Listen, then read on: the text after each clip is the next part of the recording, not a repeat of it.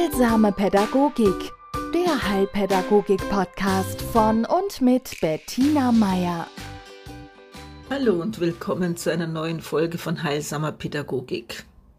Heute wird's politisch, politischer wie sonst. Ja, weil Heilpädagogik ist natürlich immer politisch, weil sie sich mit Menschen beschäftigt und Menschen agieren in politischen Bezügen. Ja?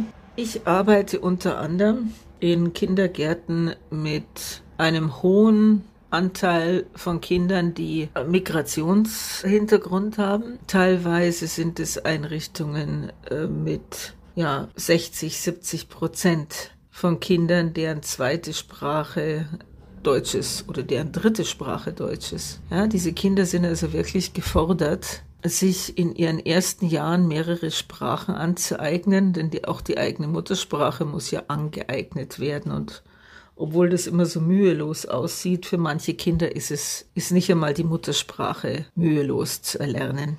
Geschweige denn dann noch andere Sprachen und Dialekte wie das Bayerische. Das macht es nicht unbedingt einfacher. Tja, und jetzt hat tatsächlich, beziehungsweise schon schon 2016 die Bundesregierung darauf reagiert und hat spezielle Sprachförderprogramme in Kindergärten etabliert, die zunächst von Grundschullehrerinnen wahrgenommen wurden und gehalten wurden, mehr recht als schlecht, weil die Ärmsten haben das auch von einem Tag auf den anderen erfahren und wurden dann ohne irgendwelche Materialien in die Kindergärten geschickt und waren da, äh, ja, auch ziemlich überfordert, äh, eben einfach, weil nicht klar war, wie sie denn das zu machen hatten.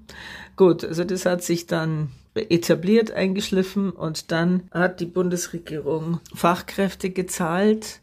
Also für jeden dieser Kindergärten, die mussten bestimmte Kriterien erfüllen also mindestens eine, hat auch Fachberatungsstellen eingerichtet und so. Und diese Kindergärten, die an diesen Programmen teilnahmen und Gelder dafür bekommen haben, die durften sich dann Sprachkitas nennen. Und das war auch äh, ganz explizit gedacht als Maßnahme zur Förderung, zur Förderung der Integration, zur Eingliederung der Kinder und deren Familie ja, das lief unter frühe Chancen, was ich äh, sehr sch schön finde. Ja.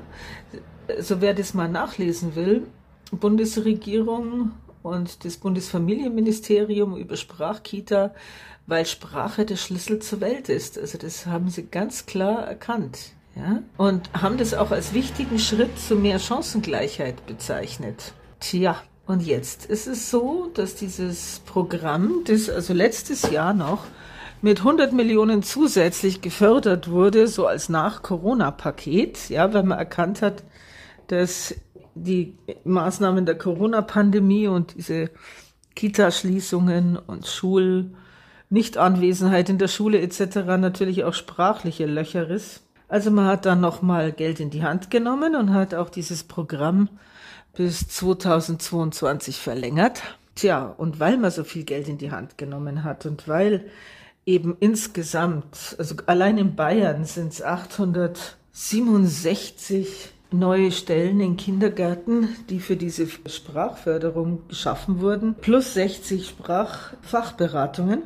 Ja, ist natürlich jeder davon ausgegangen, wenn das der Regierung so am Herzen liegt, dann wird es auch weitergeführt. Und da aber unsere Politikerinnen hm, auch Realpolitikerinnen sind, wollte man auf Nummer sicher gehen und hat sich tatsächlich im Mai zusammengesetzt, also sämtliche Bildungsminister aller Bundesländer und hat dafür plädiert, dass dieses Programm weitergeführt wird. Tja, und so kurz vor den Sommerferien, also den bayerischen, wurde dann bekannt gegeben, nö, macht sie nicht. Also die Regierung führt dieses Sprachprogramm, dieses Programm Sprachkitas nicht weiter.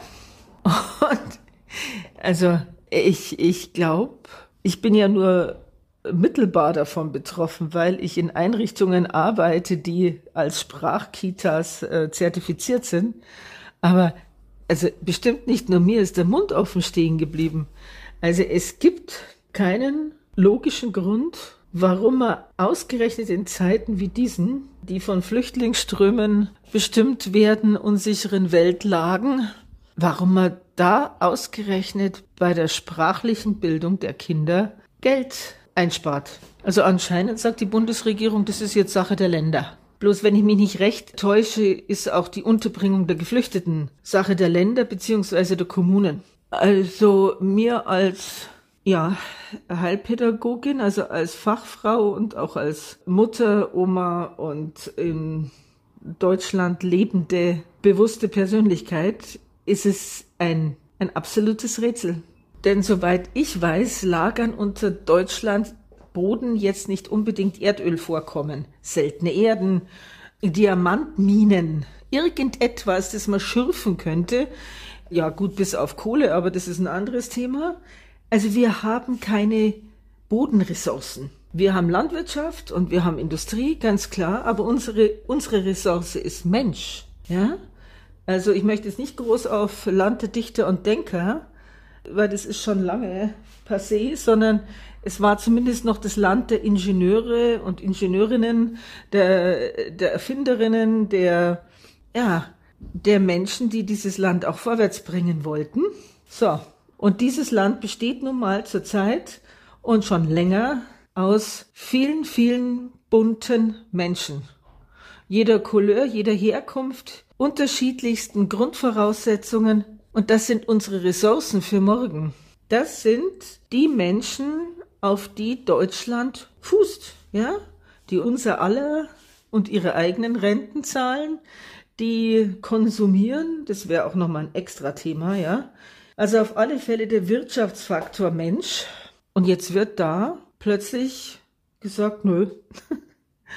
also braucht man nicht, ja, Frissvogel oder stirb oder so. Und sie merken, ich bin etwas, etwas empört und angesäuert. Und ähm, ja, es gibt mittlerweile Gott sei Dank eine Petition, ich glaube von Niedersachsen geht es aus, äh, Unterschriftensammlungen, also gegen die Einstellung dieses Programms. Sollten Sie äh, da was finden, bitte tun Sie es. Ja, setzen Sie sich dafür ein und unterstützen Sie das, wenn Sie auch das Gefühl haben, es ist in unser allem Interesse, dass wir uns um unsere Kinder kümmern. Ja, und an die Teilhabe aller Kinder. Heilsame Pädagogik, der Heilpädagogik-Podcast von und mit Bettina Meier.